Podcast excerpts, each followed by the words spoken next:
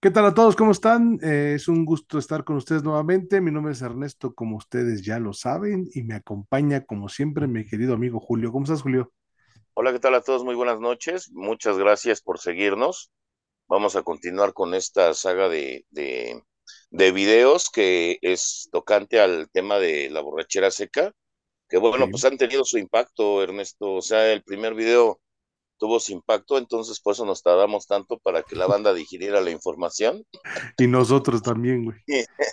también. Entonces, Estuvo este, pesadito. sí, ¿no? Estuvo un poco pesado, pero, pero fíjate, Ernesto. Yo creo que, que la cuestión aquí es no, no apresurarnos a, a- a realizar todo como siempre, ¿no? Yo creo que por primera vez en, en nuestra vida tenemos que empezar a, a- a tener la minuciosidad de tratar de hacer algo bien. Y yo creo que, que, que en esa minuciosidad, yo creo que no va, no hay prisa, no, no hay ansiedad, no, no debe de haber, pues, ¿no? Aunque sí, Claro. obviamente es, es complicado, o sea, es como, eh, es contradictorio, ¿no? O sea, porque dices, no manches, después de darme cuenta de tantas cosas que no he hecho, o sea, no puedo no, no provocar mi ansiedad, sin embargo, nos damos cuenta que la precipitación y la desesperación ha sido mala consejera para nosotros los enfermos emocionales. Sí. ¿Cómo ves? Así es. Y bueno, em, específicamente hablando de la borrachera seca, recordamos, o em, recordarán quienes nos están escuchando o quienes nos están viendo, que la, en el video pasado dijimos que los siguientes síntomas de la borrachera seca prácticamente se desprenden del primero. O sea, como que el primero era el más cabrón, pero de todas maneras es como ir ejemplificando uno a uno cuáles son estos síntomas, ¿va? Entonces, este, ¿cómo ves? ¿Le damos? a Sí, la Neto, lectura. Va empiézale que a leer. A ver. Déjame compartir aquí la pantalla.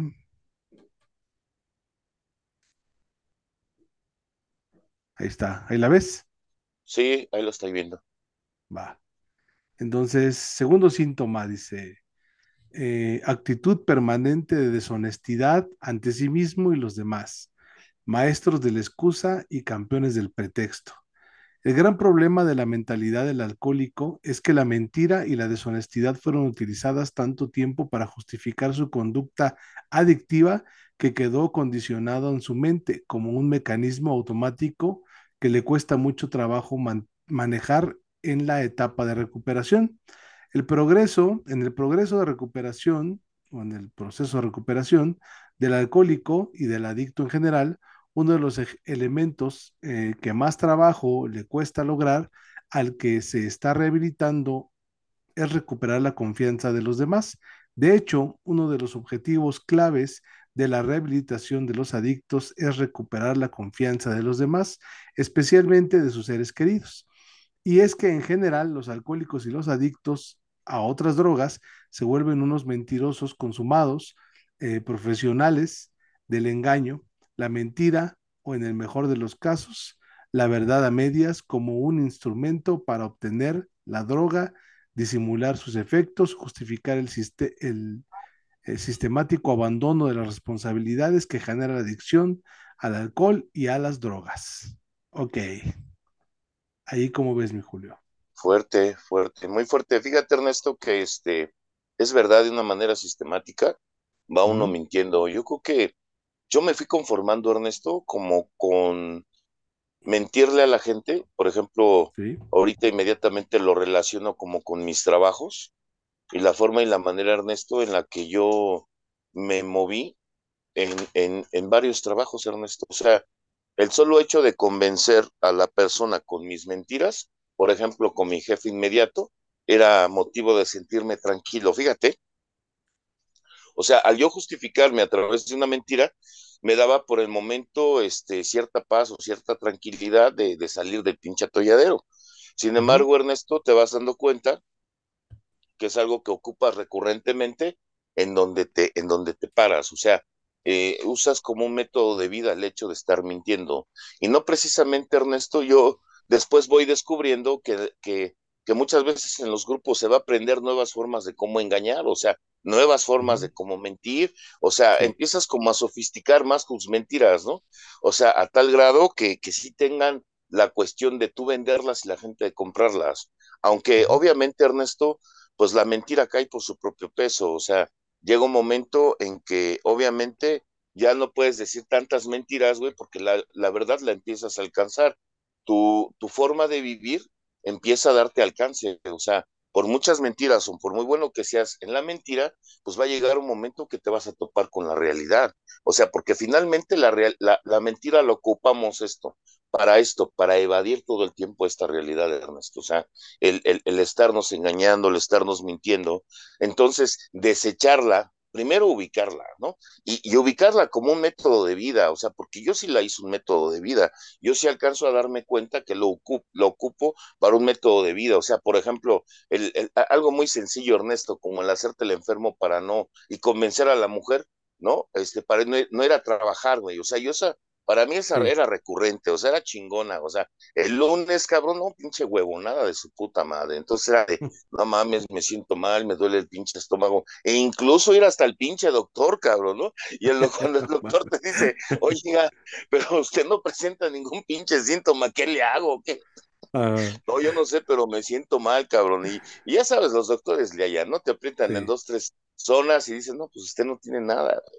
No uh -huh. sé, pero me siento mal, cabrón, ya como que me estoy mareando y mamadas así. Yo llegué a ir al doctor, o sea, eh, con una pinche mente, o sea, no mames, le mentí a mi vieja, le mentí, bueno, a mi exmujer, le mentí al doctor, cabrón.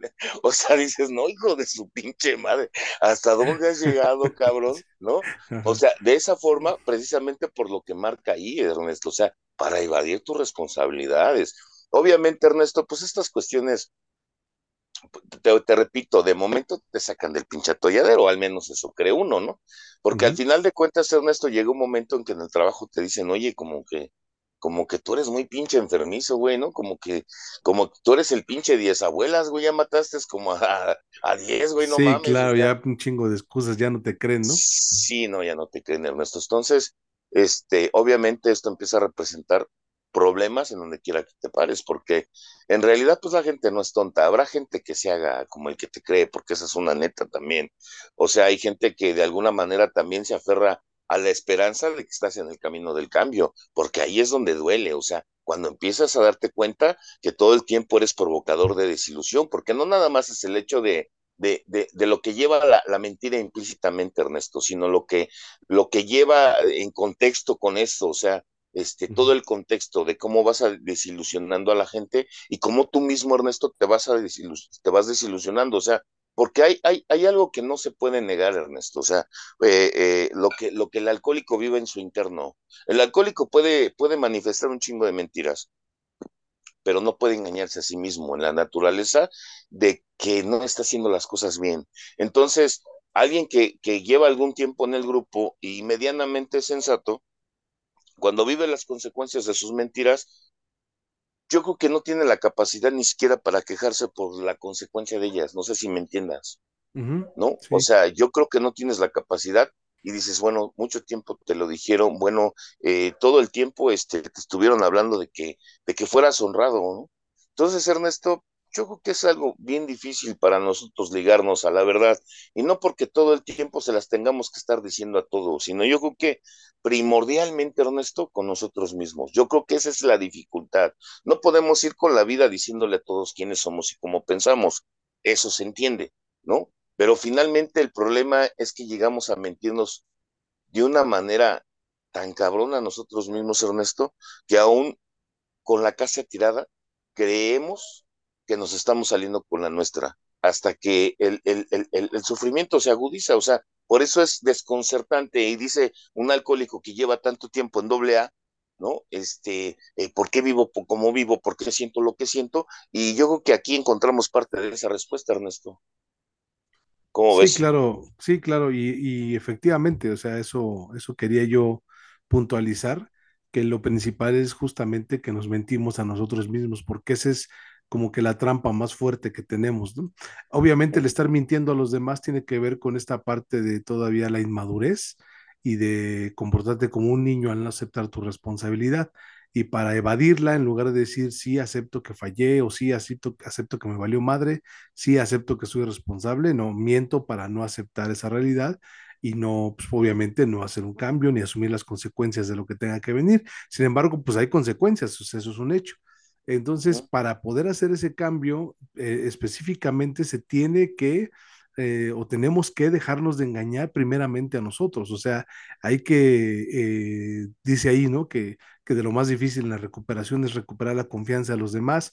Mm, Sí, o sea, es importante a lo mejor para la convivencia, etcétera, pero si tú no recuperas, o sea, la honestidad contigo mismo, el decirte la verdad de ti, de lo que piensas y de lo que eres, pues muy difícilmente vas a poder llegar a, a recuperarte la confianza de los demás o, o este, pues vas a seguir engañando, engañándote y engañando a los demás, ¿no? Que es, que es lo que vemos, pero vamos a seguir leyendo. Ok, Neto. Dice, mm, a ver, la siguiente parte. Dice, lo más peligroso de las herramientas, eh, la más peligrosa de las herramientas psicológicas del adicto es la lengua. El alcohólico se toma un, ah, mm, Un se hablador torna, se torna un hablador profesional. Su inseguridad y sus complejos de inferioridad lo llevan a desarrollar frases eh, compensatorias sobre su persona y su vida, fantasías que se convierten en mentiras que terminan por creerse él mismo. sí, ¿no? Sí pasa. Eh, aquí pone, yo creo que es un ejemplo, dice Sonia S., una alcohólica recuperada con seis años militando en los grupos de alcohólicos anónimos, refería que ella siempre se avergonzaba de su familia porque de porque era de condición humilde.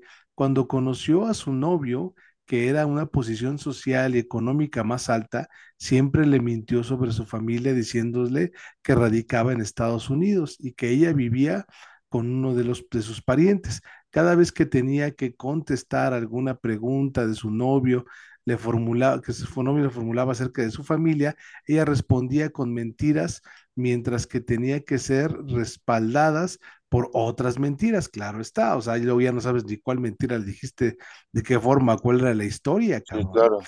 hasta tejer una red de engaños en el que ella misma terminó atrapada, pues cuando decidieron formalizar los arreglos para la boda, se descubrió toda la verdad. Tal fue la decepción del novio por la actitud deshonesta de ella que canceló la boda, la mandaron a la chingada. Esta situación influyó para que Sonia desarrollara su alcoholismo, o sea, volvió a chupar. El que eh, felizmente se ha recuperado, se había recuperado, teniendo en la actualidad como principio fundamental de su recuperación decir siempre la verdad. Ah, o sea, si se, se recuperó, pase lo que pase. Dice, sin embargo, muchos alcohólicos y adictos en recuperación continúan siendo maestros de las excusas y campeones del pretexto siguen haciendo promesas que no cumplen, presumiendo lo que no tienen, manipula, manipulan a los demás para obtener beneficios, eh, chantajean para controlar a otros, engañan a sus cónyuges, hacen trampas, practican corruptelas, piden prestado y no pagan, venden kilos de 800 gramos, dicen que son solteros siendo casados, no respetan sus compromisos, son eh, convenencieros y acomoda, acomodáticos. Pues sí, como convenencieros, no respetan la ley ni los reglamentos, no son sinceros, dicen una cosa y hacen otra y no logran recuperar la confianza de los demás, sobre todo de sus seres queridos más cercanos. Esos alcohólicos en recuperación son borrachos secos que no han logrado superar su deshonestidad. A estos borrachos secos les gusta que se les diga que mm, les gusta que se les diga que mintieron mucho en el pasado, pero odian que se les diga que siguen mintiendo a pesar que ya no beben. ¿Cómo ves esa parte, mi Julio?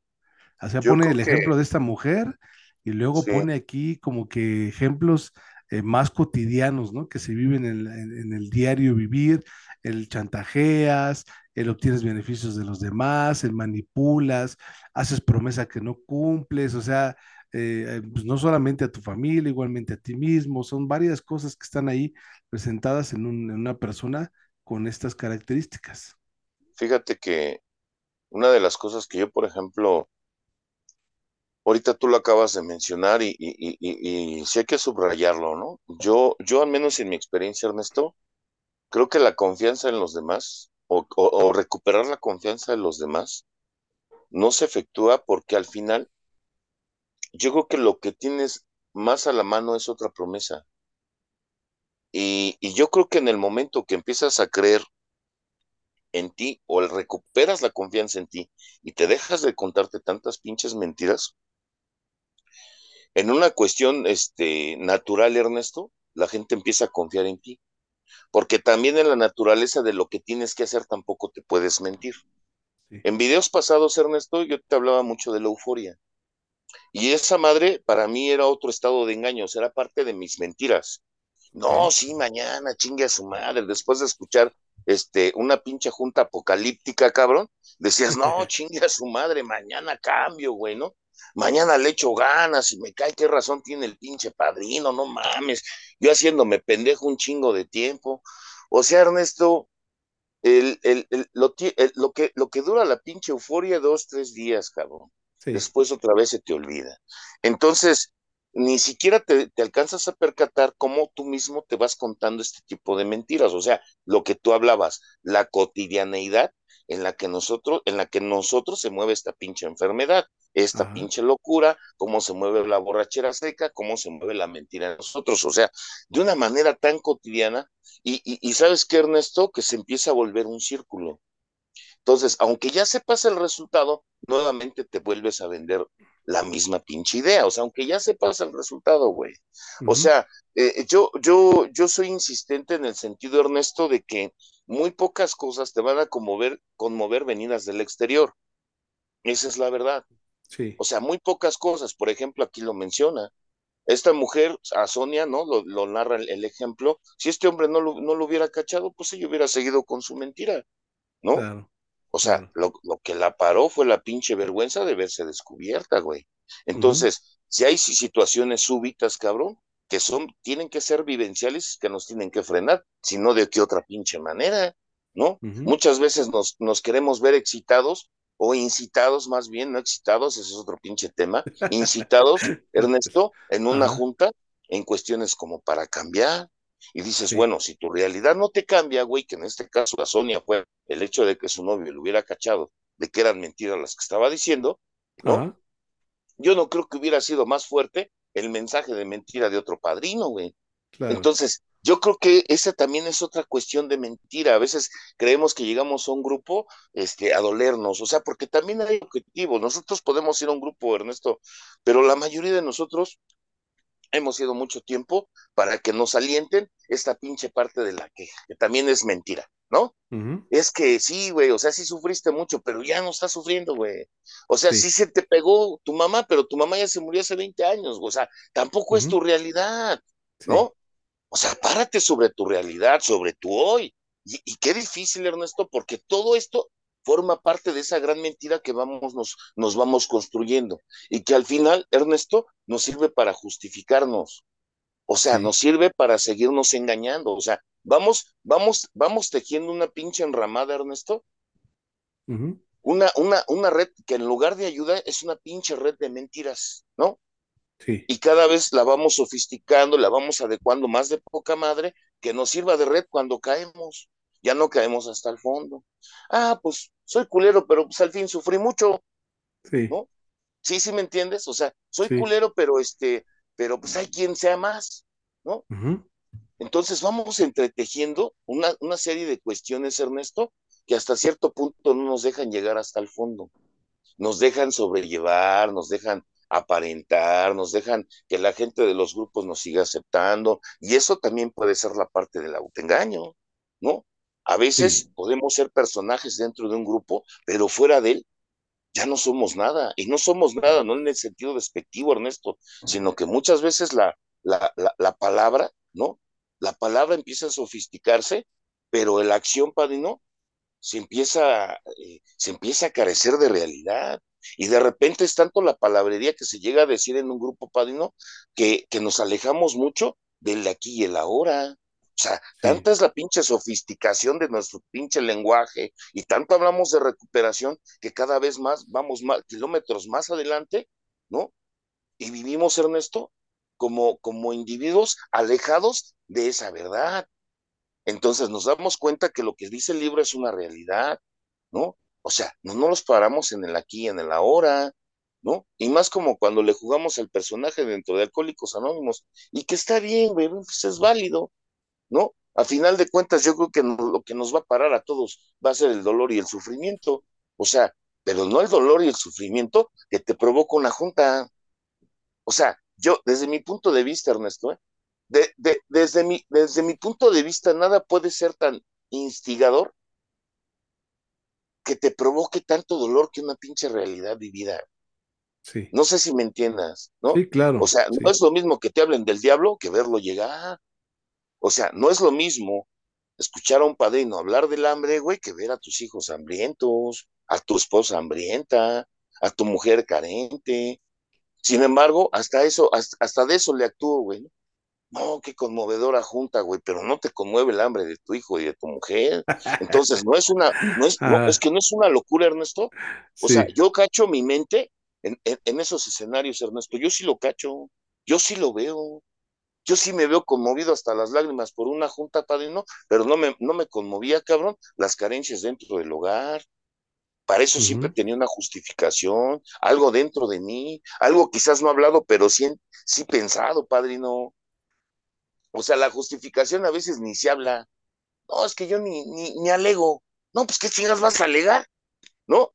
Ya cuando tienes, pero ¿cuál, ¿qué tal aquí el pinche alegato, güey? O la defensa, ¿no? Porque esta madre sale en la defensa en cortito, ¿no? Porque aquí también se manifiesta la mentira. No siempre tiene que ser textual, güey. No Sí. siempre tienes que ser, se, tiene que ser hablada. Aquí, ¿cómo te justificas? No, pues sí, tiene razón, pero pues yo también sufrí un chingo. O sea, Sí. fíjate, ¿no? O sea, entonces yo así veo este, esta, esta cuestión, Ernesto, ¿cómo ves? Sí, la realidad es que eh, se vuelve como un acto, como una costumbre de vida, justamente para no enfrentar el, el- pedo. O sea, porque de verdad, a lo mejor lo mencionamos mucho, ¿no? El miedo a enfrentar la realidad, pero es que sí es un pedo, o sea, sí es un pedo muy cabrón, o sea, sí es muy difícil enfrentar la realidad de lo que tienes y de lo que eres y de lo que, y de lo que haces, ¿no?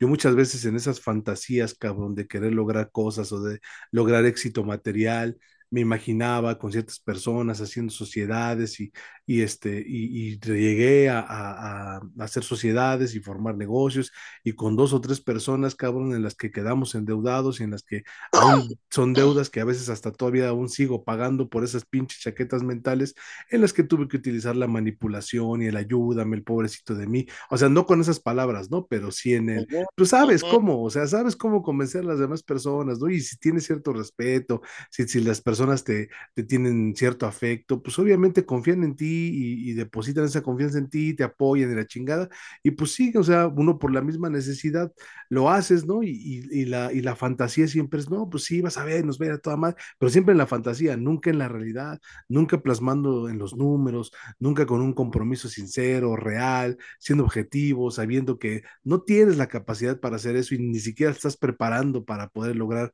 tener éxito en ese negocio, entonces nomás estás siendo pendejo. Y pues obviamente por obvias razones va a fracasar, no va a salir bien, y los resultados son que pues quedas peor que antes y ya, pues tienes que pagar ahora lo que tienes que pagar y pues otra vez a la manipulación de la mentira para que te esperen, para que te den más chance, para que incluso hasta te condonen la deuda, ¿no? O sea, son cosas que, y, y puedes vivir así, pero en el interno, o sea, cuando empiezas a crear conciencia, ya no hay paz, o sea, ya no hay tranquilidad y necesitas, o sea, como que limpiar esa parte de decir, güey, yo necesito hacer algo con esto, porque si no voy a continuar con esta misma forma de vida durante todo el tiempo, cabrón, o sea, durante, pues sí, o sea, y no, y no saber ni quién chingado soy, ni hacia dónde voy, ni, ni, o sea, bueno, como dice ahí, ¿no?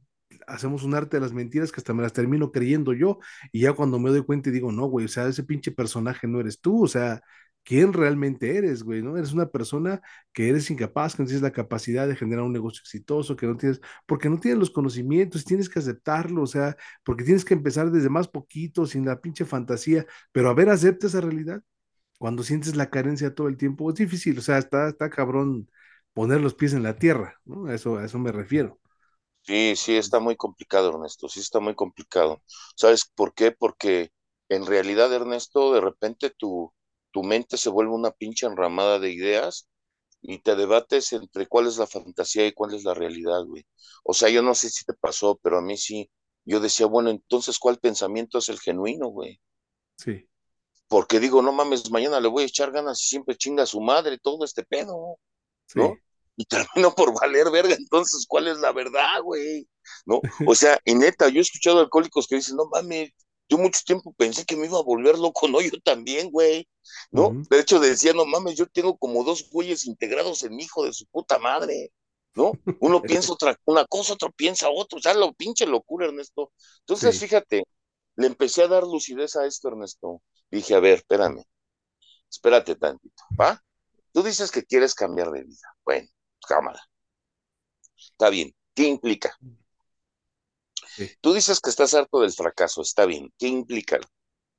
En una cuestión real, tú te estás debatiendo. O sea, yo, yo, Ernesto, empecé a, a ver mi edad.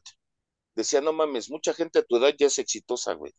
Sí. Mucha gente a tu edad ya anda este, cosechando lo que sembró. A tu edad, güey. ¿no? Sí. Tienes dos cosas. Lamentarte por lo que has dejado de hacer, porque puede ser también un síntoma, Ernesto, Culero, y parte también del mismo engaño, Sí. ¿no? Que te vendas la idea de, no mames, tantos años de mi vida desperdiciados, sí, güey, sí, está bien, sí es una neta, ¿no? Sí, cierto es que los tiraste a la basura, sí, aunque sea culero, sí, cierto es, güey, ¿no? Perdiste el tiempo en tantas pendejadas, ya, está bien, ya, tienes de dos, güey, ¿no? O empiezas a hacer algo verdaderamente formal, o sigue chilloteando, güey. Sí. ¿Qué prefieres? Le decía un padrino a un padrino en, en un inventario esto, y le decía, no mames, padrino, pero han sido 10 años tirados a la basura. Y me dice, pues no te hagas tanto de pedo, güey, pudieron haber sido 20. Y dije, bueno, pues sí es cierto, güey. Chingue Pues su madre, mejor que sean 10, güey. Pues sí, ¿no? Ya, Entonces, Ernesto, dije, bueno, güey, ¿quieres salir adelante? Está bien. Vas a tener que tomar determinaciones, güey, que no te, que no te, que no te metan a, a- a soluciones momentáneas. Ujú. Porque muchas veces, Ernesto, yo sí me, emocionales. sí me basé en eso, Ernesto. No mames, que tengo que pagar la renta. No mames, necesito 500 pesos. Chingue su madre, los consigues y... Uf, Dios De me aquí el salvó. otro mes. Sí. Puta Ajá, sí, a huevo. Alabado sea Dios. Me salvó, hijo de su puta madre. Locura, güey. O sea, locura porque ya estás preparando la próxima puta locura y ya sabes qué va a pasar, güey. Ya Sí. sabes. Ya sabes partiendo del conocimiento que te permiten tener dentro de una agrupación. Bueno, si es que estás apegado, Ajá. ¿no? Si no, bueno, pues lo vas a, lo vas a ir descubriendo. O sea, de eso no tengas ningún, ningún tema. Entonces, dije, bueno, güey, tienes que formar, empezar a formarte, ¿no? Y empezar a formarte desde el principio. Lo que tú, lo que tú vas a hacer no es una solución momentánea. Lo que tú te- sobre lo que te tienes que plantear, plantar es sobre un proyecto de vida. Sí. Hasta dónde llegues, no lo sé. Tal vez hay, hay- va a haber cosas que tú no tengas, güey. Hasta dónde llegues, no lo sé, cabrón. Pero muérete en el pinche intento. Yo, yo conozco gente, Ernesto, que ha fallecido con, con proyectos inc- con, inconclusos. Y digo, bueno, es parte de la vida, güey, ¿no? Digo, Sí. bueno, pero yo no me voy a quedar con esto, güey, con este sentimiento de inutilidad, porque confrontar tu realidad, Ernesto, salir de la pinche mentira y ponerte sobre tus pies, no es nada fácil, tú lo acabas de decir. Sí, no, no. Pero salir de este pinche sentimiento que todo el tiempo me embargó de pinche inutilidad, de no mames, tú nada más traes desgracia a tu gente, güey. Porque en realidad eso yo vivía, Ernesto. O sea, decía, no mames, tú tienes, tú tienes el pinche poder de eclipsar, güey, donde te pares secar, cabrón. Es una neta, Ernesto. O sea, yo ya tuve que ver unas, unas cosas, cabrón, donde empiezas a ver hasta dónde tu pinche toxicidad lleva, lleva, lleva, este, lleva a los demás, cabrón, a ese mismo pinche mundo de, de, de locura, Ernesto. Entonces, empecé a, pro- a, a- a programarme, Ernesto, ¿para qué? A ver, ¿qué hace un güey exitoso? Primero es constante, tiene constancia, güey. Empieza a hacer hábitos. Primero, párate temprano, güey. O sea, Ernesto, pareciera ser de risa, güey. Sí. Pero cuando no, con- no conquistas ni el primero, dices, no mames, no puedes estar pensando en el décimo, no seas mamón, güey, ¿no? Claro. Porque así somos, yo así soy, ¿no? No mames, ya te ves, ¿no? Quieres hacer un negocio, güey, y ya te ves recibiendo el dinero y peleándote hasta por, por el pinche dinero, y no mames, y hasta por los que van a heredarte cuando no tienes ni el puto negocio, güey. Entonces digo, a ver, espérate, güey, plántate en una realidad. Primero, punto número uno, ¿a dónde vas? ¿No? ¿Qué quieres hacer? Bueno, ¿quieres triunfar? Desarrolla hábitos, güey. Empieza a pararte temprano, ¿no? Y no un día, güey. Empieza a pararte temprano diario, cabrón. Claro. Empieza a cumplir, güey, las cosas que están a tu alcance, güey, que puedes, no, no empieces a abrir el hocico de más, ¿no? Si hay cosas que no puedes hacer ni te comprometas, güey. Queda, deja de estar de pinche, queda bien, ¿no? O sea, cosas, Ernesto, que, que el alcohólico tiene con mucha facilidad. De eso, de hecho, este hecho de quedar bien tiene mucho que ver con esta, de este pinche autoengaño, ¿no? Sí. O sea, andas queriendo componer cantones ajenos, no compones el tuyo, andas queriendo ayudar, no mames, ayúdate tú, ¿no? Andas de buen samaritano, hijo de su puta madre, sé samaritano contigo. Sí. Entonces, Ernesto, me planteé en esa realidad.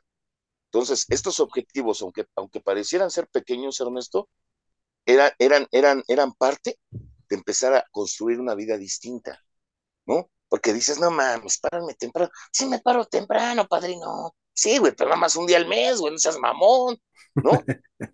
Es que Me parece día y no me pensamos, funcionó.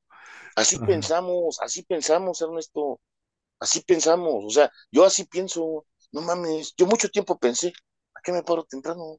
Me he parado temprano, entonces no vale verga, no me va bien, Sí. ¿no? O sea, fíjate, O sea, otro pinche engaño. A ver, espérate, güey, el hecho de que te hayas parado temprano y no te ha ido bien el día. Son días, había- hay días buenos, hay días malos. Ni pedo, la vida es así, güey, ¿no? Pero, pero como te gusta venderte el engaño, entonces eh, eh, todavía vuelves como más, más tragedia lo, lo, lo, lo que es, lo que es tan, tan, tan cotidiano, ¿no? Vuelves una, es que no mames, es que pinche trafical, hijo de su puta madre. Ay, no mames, güey, pinche tráfico es del diario, cabrón, no seas mamón. ¿no? O sea, para que me entiendas, Ernesto, pero tu pinche, tu pinche cabeza la magnifica y, y, y busca proyectársela a los demás para que los demás entiendan la mentira, Sí. ¿no? O sea, es, es, es medio sofisticado el pedo del alcohólico y cuando te das cuenta la, pinche imaginación que emplea el alcohólico para sofisticar sus putas mentiras, te das cuenta que en la misma proporción, Ernesto, el alcohólico pudiera ocupar esa, esa, esa, esa misma inteligencia para el otro lado. Nada más que, que, que estamos muy casados con este sistema de creencias, ¿no? Con este sistema de la mentira. Estamos muy casados, Ernesto. Y, me cae de madre lo acabas tú de decir. No es fácil, güey. No es fácil. No, No, no no es fácil. fácil, es, es, No. es crudo el asunto, entonces por eso muchas veces es mejor eh, embarcarte en la fantasía de la espiritualidad y que Dios te va a bendecir en un momento y que va a ayudarte a que cambie la vida, y no porque, no porque Dios no esté ni porque Dios no bendiga, o sea, que quede claro, o sea, el que tiene que hacer los cambios eres tú, ¿no? O sea, esa es la, esa es la parte importante. Vamos a seguir leyendo. A ver. Em, ¿dónde me quedé? Aquí está. Dice, esta incapacidad de superar la deshonestidad no es más que un síntoma de inmadurez, lo que te decíamos. Como dice Ann Landers, madurez significa confiabilidad, mantener la propia palabra, eh, superar la crisis. Los inmaduros son maestros de las excusas, eso ya se puso culero.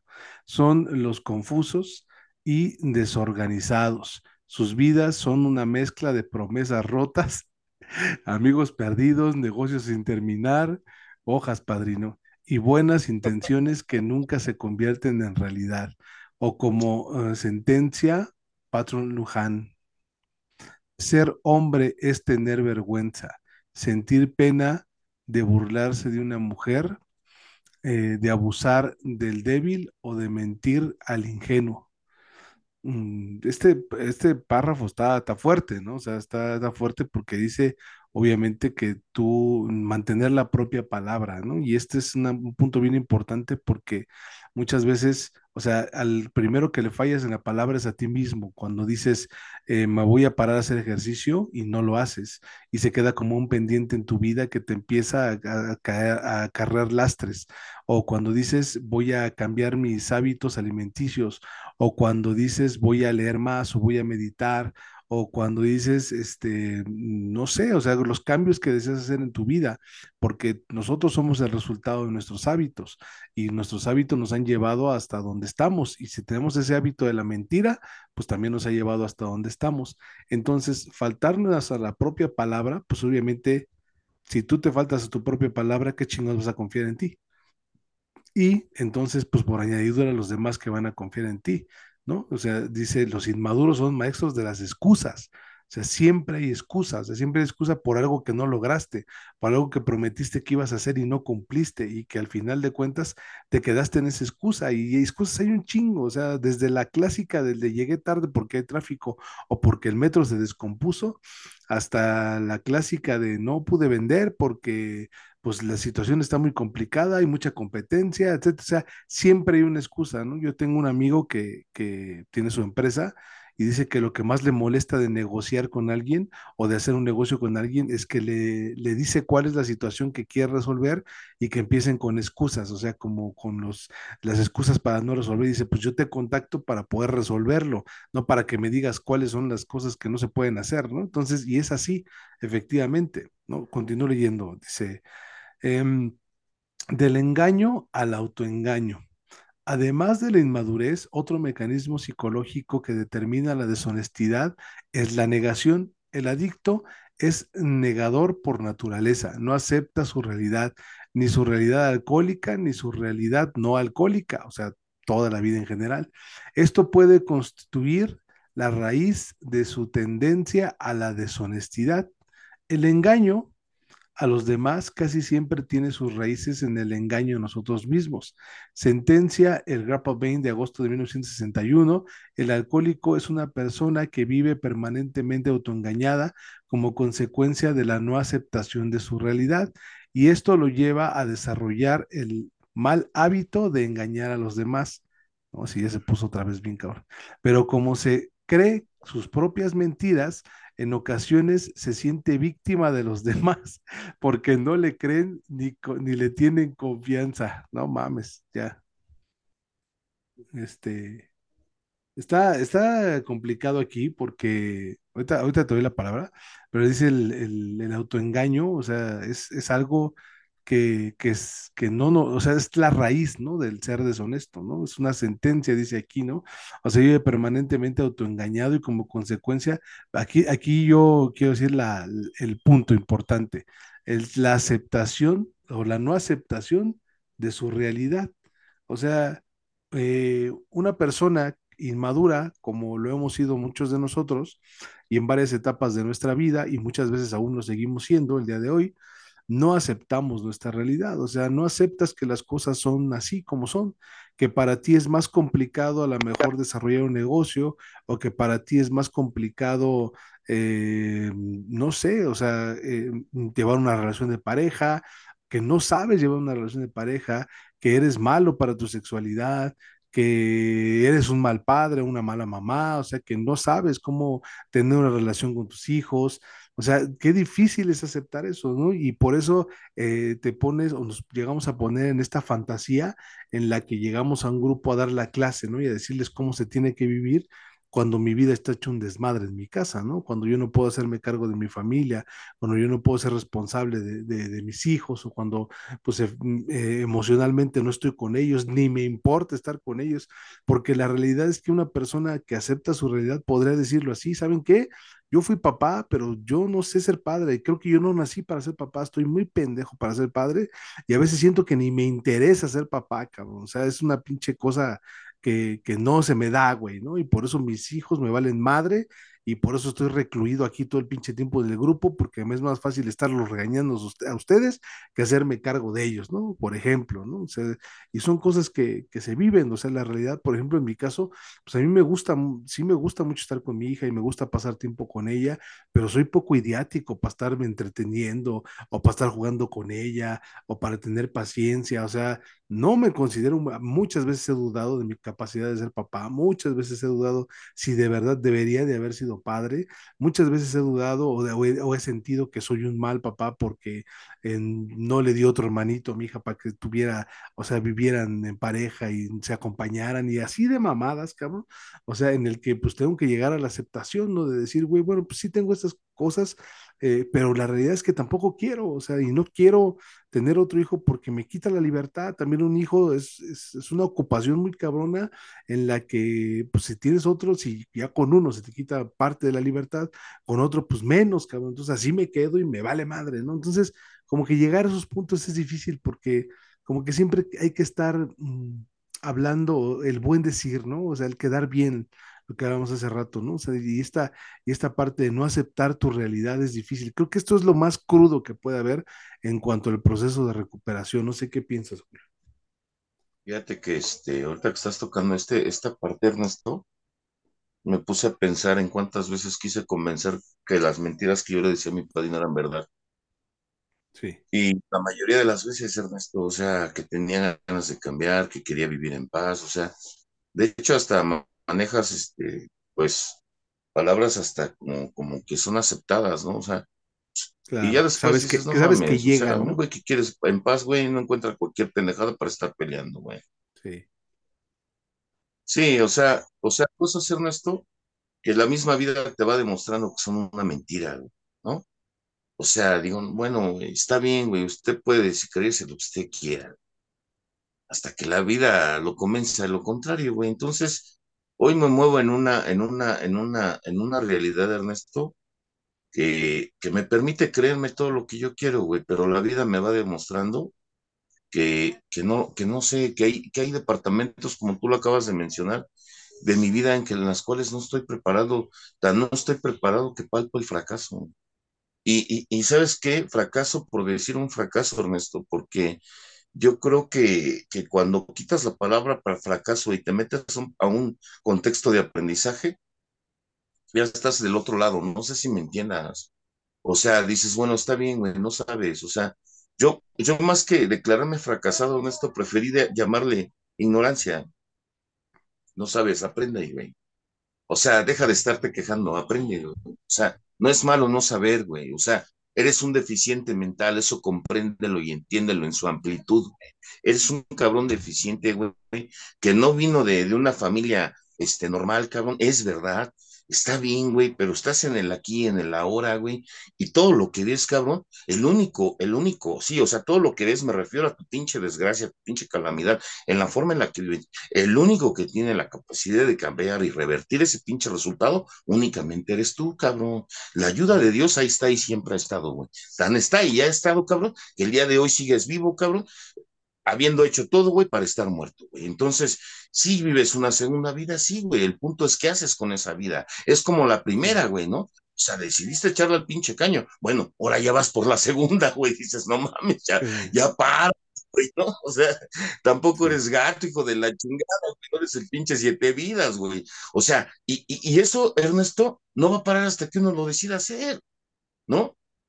Porque, bueno, infinidad de fracasos, infinidad de fracasos, y vas acumulando más a la lista, Ernesto, y, y, y me cae la, el grado de desilusión que puede uno llegar a palpar de sí mismo, es tan abrumador que va a llegar un momento que lo único que deseas es a morirte, güey, pero eso tampoco va a ocurrir, ¿no? sí. Porque es bien culero, Ernesto. Luego dice, no mames, no te quieres ni la vida ni la muerte, hijo de la chingada. No, si estás jodido, cabrón. Ah, Entonces, sí hay cosas, o sea, lo que tú, tú acabas de mencionar para mí es muy importante, porque dices, bueno, sí es cierto, güey, te tienes que confron- confrontar con la verdad. Hay cosas que no sabes hacer, güey. Bueno, prepárate. Si en tu deseo están hacerlas, güey, bueno, pues prepárate.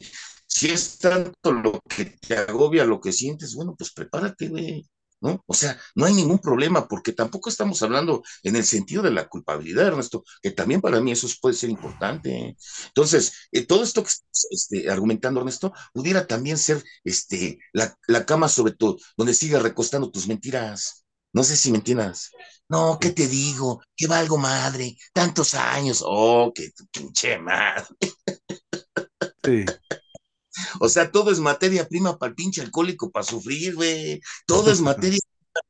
sea, me cae Ernesto, esta madre tiene la pinche capacidad, ¿no? De pro procesar una, una, una información positiva y negativa en putiza. Yo así soy, ¿eh? Algo positivo, yo lo agarro y aquí lo proceso en negativo. ¡Fum! ¿No? O sea, yo tengo neta pinche mente de estómago, güey. Lo que llega aquí, chingue su madre, lo hago cagar, hijo de su puta madre. Te voy a poner un ejemplo para que me entiendas. Ajá. Hago el, el Ceneval de la preparatoria, lo paso con 7.5, güey. Habiendo Sí. platicado 15 días, 20 días antes con un cabrón que lo había intentado dos veces y ninguna de las dos veces lo había pasado, después de que me enteré y me dieron el resultado, primero me alegré, pero a, los, a la media hora ya estaba, mmm, vale, madre, 7.5, vale, o sea. Es, es, Sí, ese, sí, es un, sí. ese, es, ese es un ejemplo de cómo Sí. me espero y me empeño en hacer algo positivo, algo negativo. O sea, entonces el problema no viene de las noticias externas, cabrón. O sea, tú ya pinche pedo integrado y, y, y, y, pareciera ser que la vida la trae contigo. No, no es cierto, güey. Esa es la manera en la que tú asimilas o has asimilado tu vida. Por eso, Ernesto, yo encuentro en mí tantas dificultades para pegarme a la verdad. Porque muchas de estas cuestiones, si yo renuncio a ellas, pues voy a, voy a dejar de tener pretextos para qué? Pues para verdaderamente enfrentar mi vida. Y, yo lo, en ese momento, a través del pinche sufrimiento, porque no fue en una búsqueda de virtud, también lo quiero subrayar. No, no fue en una búsqueda de virtud, Ernesto, o sea, la neta, ¿no?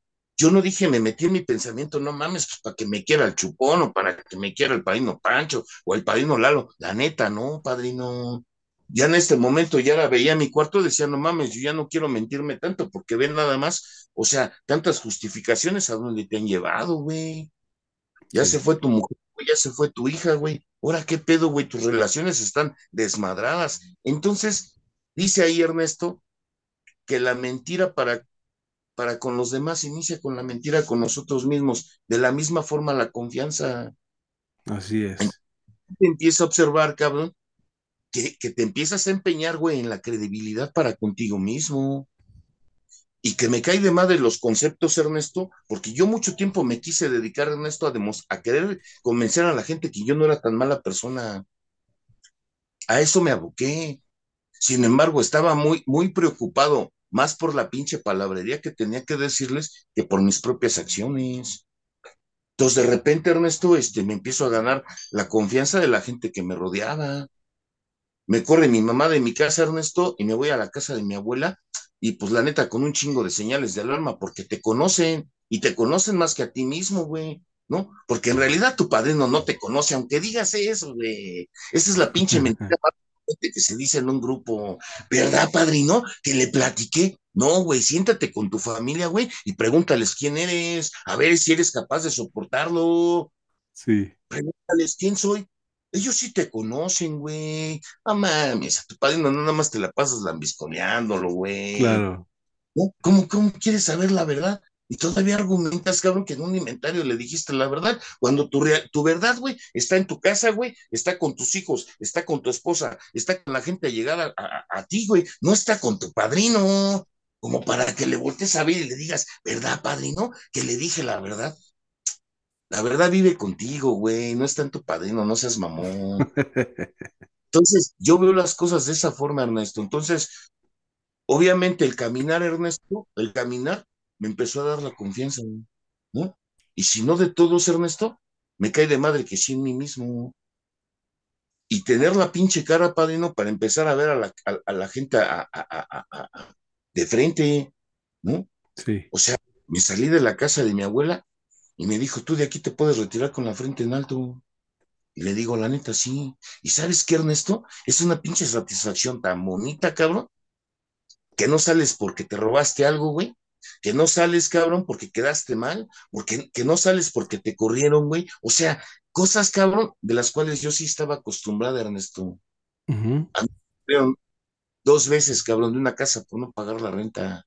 Entonces, sí. Ernesto, cuando te mueves de esa pinche forma, güey, ¿no? Cuando te mueves de esa pinche forma, Ernesto, entonces empieza a, empiezas a tener y a palpar, obviamente, hasta el amor de Dios, Padre, ¿no?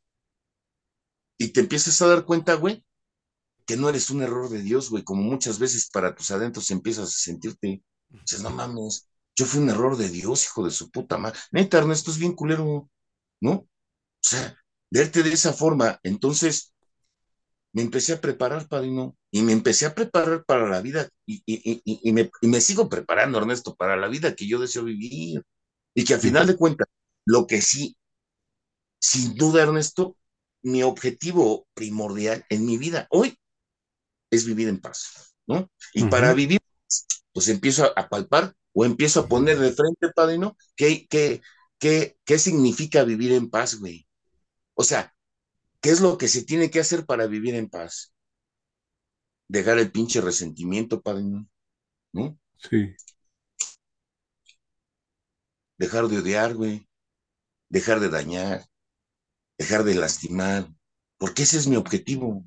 Entonces, yo no me puse de acuerdo con ningún padrino, neta. Yo no dialogué horas con un padrino.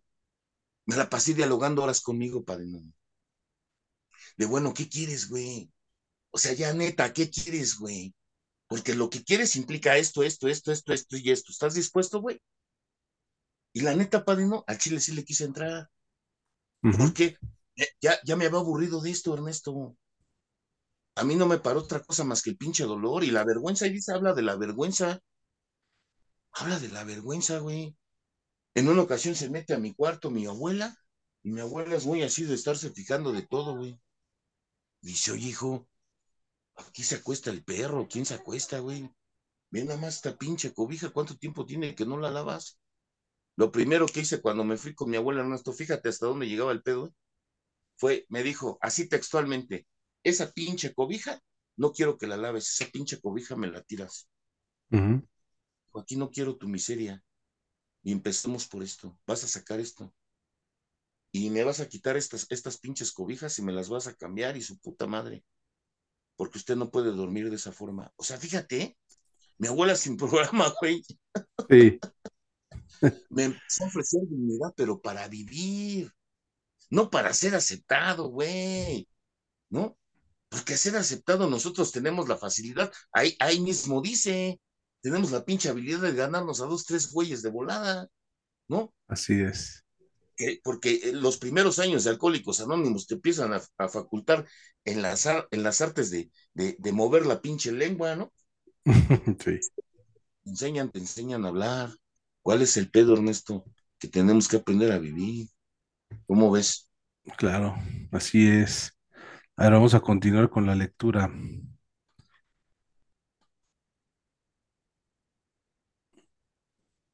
Dice,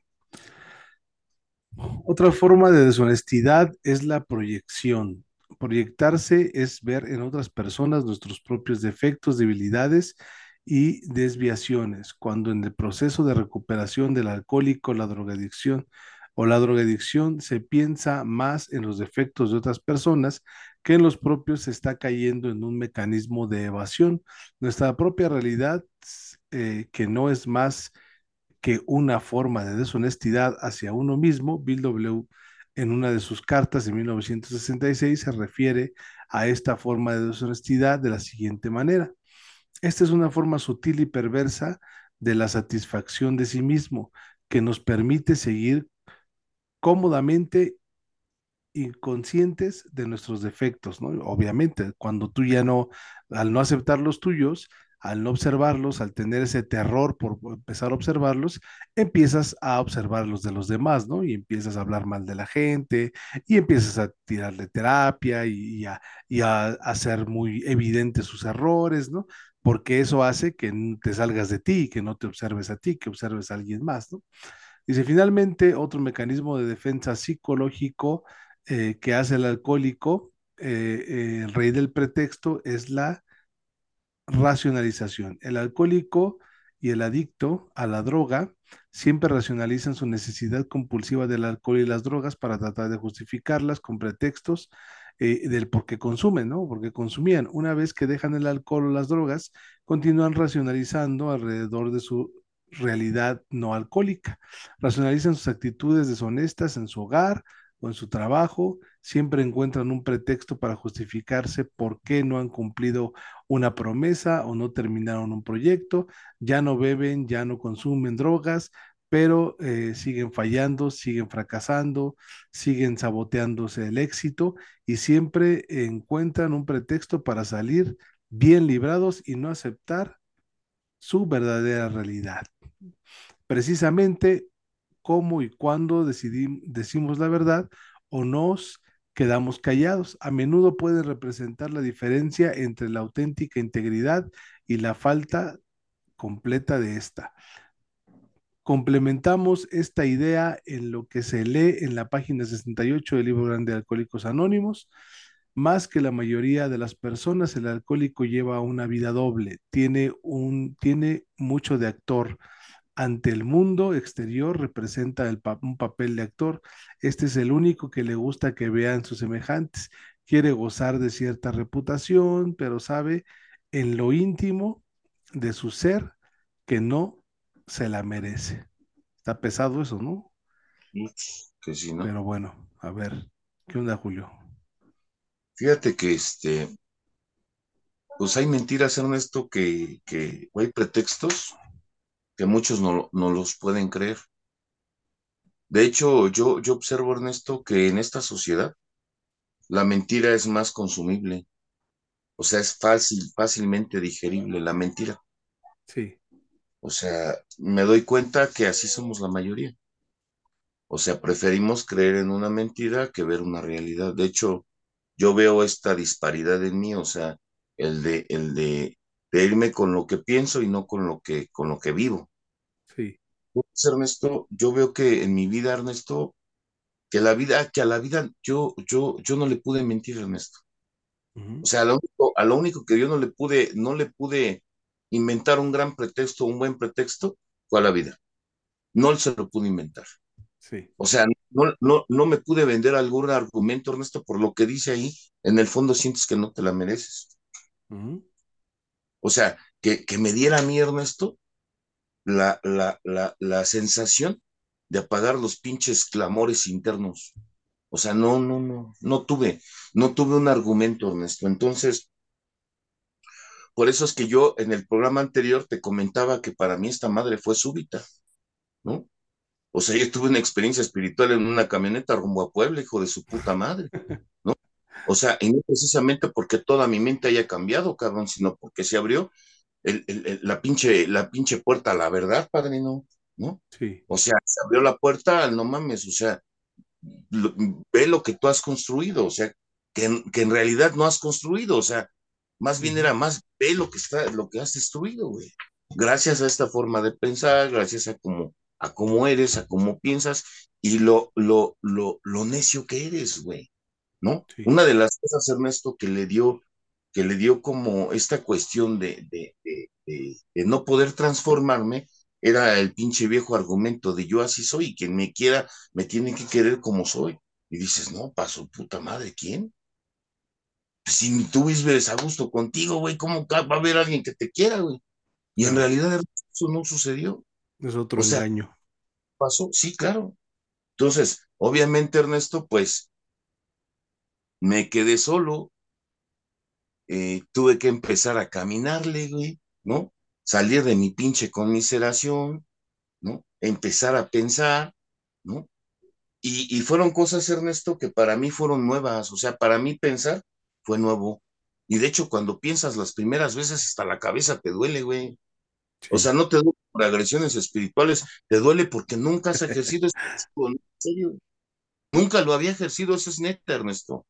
Sí. O sea, yo en un momento yo digo, qué bueno que me quedé solo porque me vi la necesidad de tener que hacer muchas cosas.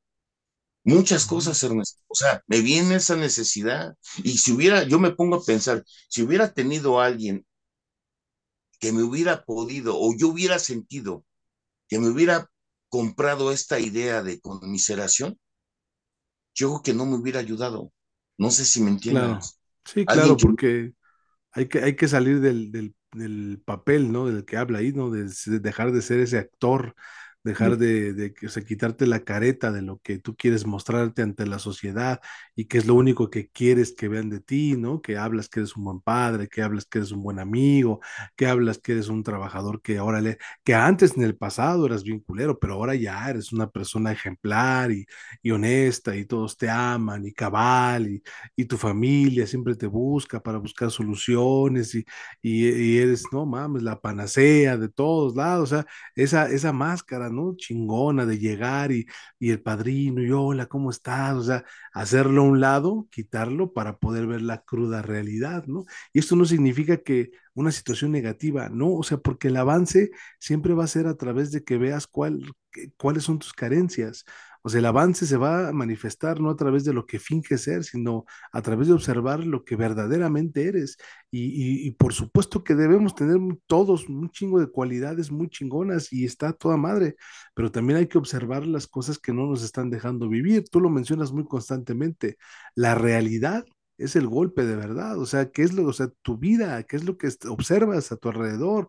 O sea, eh, observa tu familia, tus relaciones, tu casa, tu economía, tu sexualidad, tu vida, o sea, obsérvala y ahí vas a poder encontrar, pues, esta parte de, de, de verdad, ¿no? O sea, pero, a ver, déjame seguir leyendo para Cierto. que esto no se nos alargue tanto. A ver, vamos a ver. Dice, como pregunta, honestidad absoluta. Todo lo anterior no quiere decir que la única forma de no padecer de una borrachera seca sea la práctica, eh, practicar una férrea, absoluta y fundamental honestidad, honestidad. Solo Dios puede saber lo que es la honestidad absoluta. Por lo tanto, cada uno de nosotros tiene que formarse una idea de lo que puede ser este magnífico ideal según su propia capacidad. En otra carta, en otra de sus cartas, en 1966, Bill W. afirma, eh, falibles como somos y que seremos todos en la vida, sería eh, presuntuoso creer que pudiéramos en realidad lograr la honestidad absoluta. Lo mejor que podemos hacer es esforzarnos por mejorar la calidad de nuestra honestidad, como en todo, ¿no? Como en toda la vida, o sea, la, no la perfección, sino el progreso. ¿no? Dice, lo anterior constituye una característica de la sobriedad que es el equilibrio. En la superación personal del alcohólico, en recuperación, hay que evitar los perfeccionismos y los fundamentalismos y la honestidad absoluta es, como se menciona líneas arriba, una cualidad exclusiva de Dios. Eh, algunas personas que me ayudan, que me ayudarán a saber si soy, me ayudarán a saber si soy honesto, claro, por supuesto. Cada quien en su interior, eh, cada quien en su interior sabe perfectamente si está actuando con integridad en la vida, si es congruente con lo que piensa, lo que dice lo que hace, y esgrime la verdad como herramienta fundamental de su existencia, si la mentira es una forma de hábito existencial. Sin embargo, la mente del alcohólico es traicionera y lleva con frecuencia al autoengaño, por lo que muchos alcohólicos en recuperación creen que son muy honestos cuando en realidad no lo son tanto. Estas cinco preguntas ayudarán al alcohólico en recuperación a reconocer el grado de honestidad de su comportamiento. Ok. Entonces, eh, pues, como ya vimos, pues, se trata de progresar, ¿no? No de buscar la perfección. De un día para otro te vas a volver el más honesto del universo y no, no, sino progresar, ¿no? Y aquí vienen cinco preguntas que las voy a leer. Dice, ¿soy honesto conmigo mismo acerca de mis motivaciones? Aquí la respuesta correcta obviamente es sí. Sin embargo, es común que los alcohólicos en recuperación se autoengañen con respecto a la autenticidad de sus motivaciones. Por ejemplo, el miembro del grupo de AA que se muestra eh, un desahuciado interés por ayudar a la compañera que acaba de incorporarse cuando su motivación real es seducirla. sí, sí, suele suceder. O aquel otro que asiste diariamente a sus juntas y que queda varias horas charlando con los compañeros después de la sesión, cuando su verdadera motivación es evadir los problemas que tienen con su esposa. Ah, muchacho. Ah, caray. O sea, cuando utilizas el grupo como fuga, ¿no? O sea, que, que está ahí la, o sea, que somos deshonestos con la razón por la que hacemos las cosas. A, aparentemente cosas buenas, pero que están por debajo oculto un motivo negativo. ¿no? Eh, sí. Eh, pregunta dos, ¿trato de buscar pretextos para justificar mis fallas? La respuesta correcta es no, no busco pretextos, sino acepto mis fallas y trato de superarlas. El borracho seco particular practica la, a la perfección el libro de el libro de, de, los pretextos, nunca asume la responsabilidad de sus fallas o de sus defectos, siempre encuentra un culpable a quien responsabilizar. Ah, caray. Eh, llegué tarde porque había mucho tráfico, lo que hablábamos hace rato. No fui a trabajar porque se enfermó mi abuelita. Ahí está, pinche Julio, lo que decías. Reprobé por culpa del profesor, no tengo dinero por culpa del gobierno, etcétera, etcétera. Pura inmadurez, inmadurez, inmadurez, cabrón, ¿no? Que podemos ver ahí, dice, este, pregunta tres, procuro no decir mentiras, ni siquiera pequeñas. Aquí la respuesta eh, se debe responder sí. Procuro nunca mentir, ni siquiera decir mentiras piadosas. La mayoría de los adictos en recuperación siguen diciendo mentiras, sobre todo de las pequeñas, hábito que adquirieron en su etapa de alcoholismo activo. Muchos piensan que no tiene importancia decir mentiras pequeñas o mentiras piadosas. Algunas, eh, algunos prefieren las mentiras, las medias verdades no hay que olvidar que las medias verdades son medias mentiras y por lo tanto una forma de deshonestidad. O sea, y cosas tan sencillas como cuando te dicen vas a ir a tal lado y te avientas un pretexto en lugar de decir no, bueno, tengo ganas, ¿no? Pero es complicado manejar esa honestidad este, más constantemente. Cuatro, dice, ¿puedo ser íntegro con los demás manifestándoles quién soy? O sea, realmente lo que soy. La respuesta correcta es sí. No me apena decir a los demás que soy y qué enfermedad padezco. Muchos alcohólicos, presuntamente en recuperación, siguen negándose a sí mismos porque la, les apena mucho que los demás se enteren. Niegan su origen, niegan su situación social y económica, niegan su enfermedad, niegan sus debilidades y se convierten en actores que están representando un papel para cuidar su imagen ante los demás. Esto les impide ser auténticos y en consecuencia no son sinceros y mienten con frecuencia. O sea, no quieren que la gente se entere de sus problemáticas, ni de cómo viven, ni en general, ¿no? Por mantener un estatus, ¿no? Cinco, tengo cuidado de no ser hostil o maligno bajo la capa de la honestidad. La respuesta aquí también debería ser afirmativa. Muchos alcohólicos que llevan muchos años de tiempo de recuperación y que han adquirido cierto prestigio ante sus compañeros del grupo caen con frecuencia en la tentación del poder o del prestigio y quieren controlar o manipular a los compañeros menos antiguos. Ah, casi no pasa eso. En ocasiones sienten envidia, resentimiento o antipatía y entonces los agreden o satanizan argumentando que lo hacen por su bien. ¿Dónde he escuchado eso? Qué raro. Asimismo, asumen estas actitudes con sus seres queridos, amigos o compañeros de trabajo. Desarrollan el hábito de la sinceridad, la honestidad y la honradez. Es una de las metas fundamentales para quien aspira a alcanzar la sobriedad. Esto requiere de una gran disciplina, autoobservación y autovigilancia ser auténtico, íntegro y congruente con lo que piensas, con lo que dices y con lo que haces implica desarrollar a satisfacción la virtud de la honestidad. Terminamos con el pensamiento de Confucio. El hombre honrado es el subordina su derecho a su deber. Ahí está.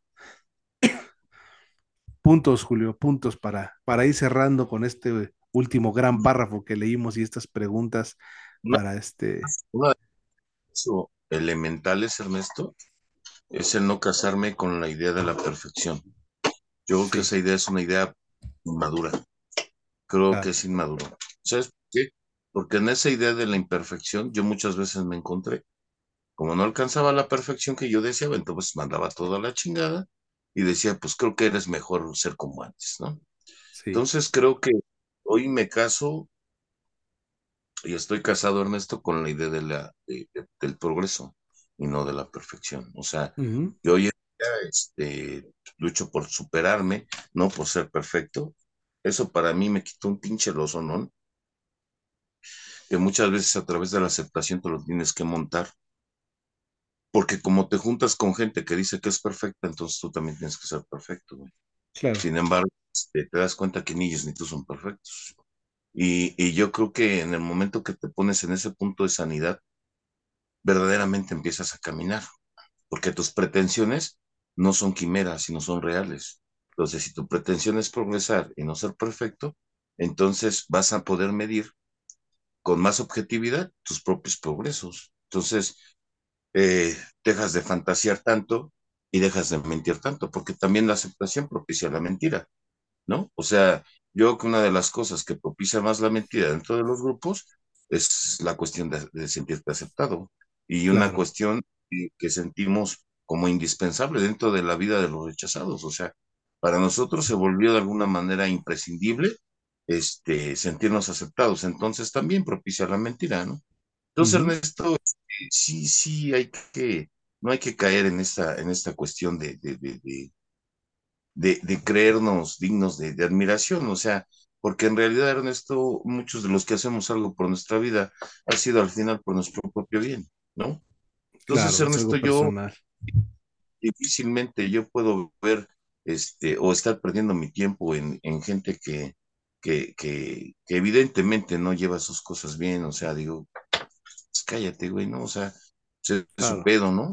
O sea, de repente me verás hablando de ellos, pero eh, en una cuestión de, de defensa, pues, ¿no? Porque ese es el pedo, ¿no? O sea, a la gente le gusta hacerte, o sea, a la gente le gusta chingarte, a la gente, a la gente te gus- le gusta juzgarte, pero no le gusta que te defiendas, o sea, eso no le gusta, porque cuando te defiendes, o sea, ellos lo hacen en el amor, pero tú lo haces en el odio, y dices, "Sí, qué verga eres. Lo hacen por tu bien, güey. Sí, no, mira qué chingón, güey, ¿no? Entonces, este, pues no, Ernesto, o sea, la neta es que yo poco pierdo el tiempo en este tipo de cuestiones hoy en día. Y este, y sí estoy bien, como bien metido en mi, en mi onda, Ernesto. O sea, hoy, hoy encuentro hasta una parte que me ayuda a comprender más a los demás. Y en ese sentido de imperfección, Ernesto, me permite ser compasivo conmigo y con los demás. O sea, en esta cuestión de, de mi imperfección me ha permitido, Ernesto, buscar menos pretextos, o sea, venderme menos mentiras, porque Sí, concibo y acepto que soy una persona imperfecta.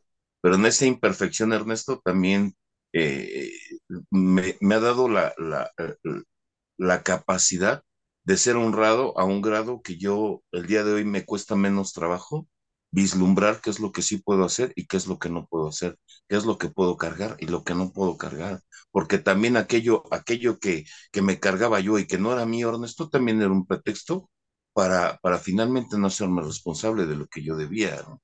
O sea, de estos supuesto. cabrones que están arreglando a toda su familia, güey, pero pues no arreglan a sus hijos, ¿no? O sea, de estos cabrones que pendiente de primos, tíos y su puta madre y de toda la pinche familia, ¿no?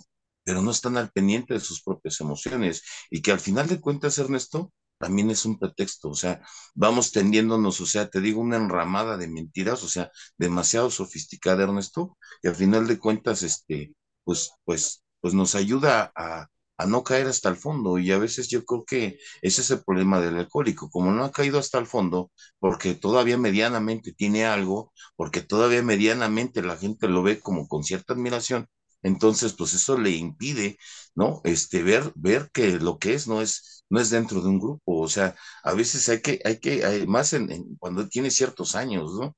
Dices, bueno, Sí, güey, si a ti para, para vivir con lo que la gente piensa de ti dentro del grupo, pues está bien, qué bueno, güey, pero yo creo que va a llegar un momento que las cosas no las puedes ocultar. Por eso es que hay tantos alcohólicos desilusionados de otros alcohólicos, y decimos, no mames, esa cosa es de risa, güey, ¿no? O sea, un imperfecto desilusionado de otro imperfecto, dices, no mames, o sea, sí, y, y es otra, ¿no, Ernesto? O sea, finalmente nos damos cuenta que vamos depositando nuestras nuestra fe y nuestra confianza en los demás porque no la podemos tener para con nosotros mismos. Por eso es que también subimos a la gente en expectativas fuera de la realidad y en cuestiones hasta, hasta, hasta celestiales, cabrón, ¿no? O Sí, sea, claro. nosotros, Padre, ¿no?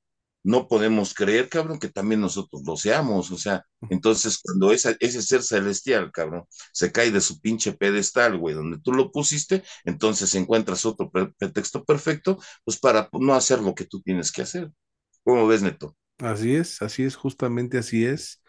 Y bueno, pues es, ha sido eh, un programa largo como para reflexionar sobre esta parte de la honestidad y ver qué tanto está el autoengaño en nuestra vida, porque a partir de decirnos la verdad es como podemos definir hacia dónde nos queremos dirigir y saber qué es lo que tenemos que hacer y como tú dijiste, si le atoramos o no le atoramos, ¿no? Entonces, aquí yo creo que terminamos este, este programa.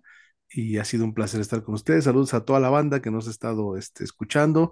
Ahí por ahí si este, se da una vuelta por nuestro Patreon, que nos pueden apoyar ahí para poder hacer la cabina ya más así chida y ahí tener nuestras entrevistas y que les demos un mejor material audiovisual y les sirva para, para su propio desarrollo. Saludos a todos y bueno, pues nos estamos viendo, mi Julio. Sí, este Ernesto, quiero mandar un saludo nada más para terminar a la gente de Chiapas, la gente de Veracruz, de Puebla, de Iztapaluca, de Valle de Chalco, de Chalco, la, toda la gente de la Ciudad de México que nos escucha, este, pues enviarles un saludo y, y de igual manera, este, pues darle las gracias por, por seguir nuestros videos, por seguirnos en Spotify, en YouTube, este, la gente que nos sigue de Puerto Rico, de la Unión Americana un saludo para la gente de San José, California, porque luego nos reclaman que no los saludamos.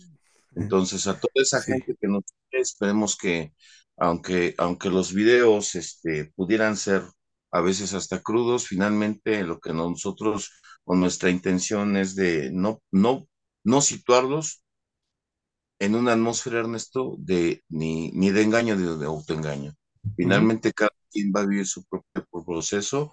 Eh, los, los infiernos que hemos vivido han sido muy distintos, Ernesto, y, y, y, y también los cielos que hemos de evitar tendrán que ser muy distintos, Ernesto. Entonces, así pero finalmente es.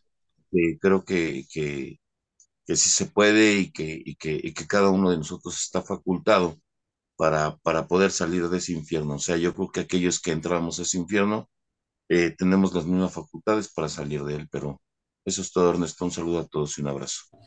Sale pues, nos estamos viendo Bye. en el siguiente podcast. Bye.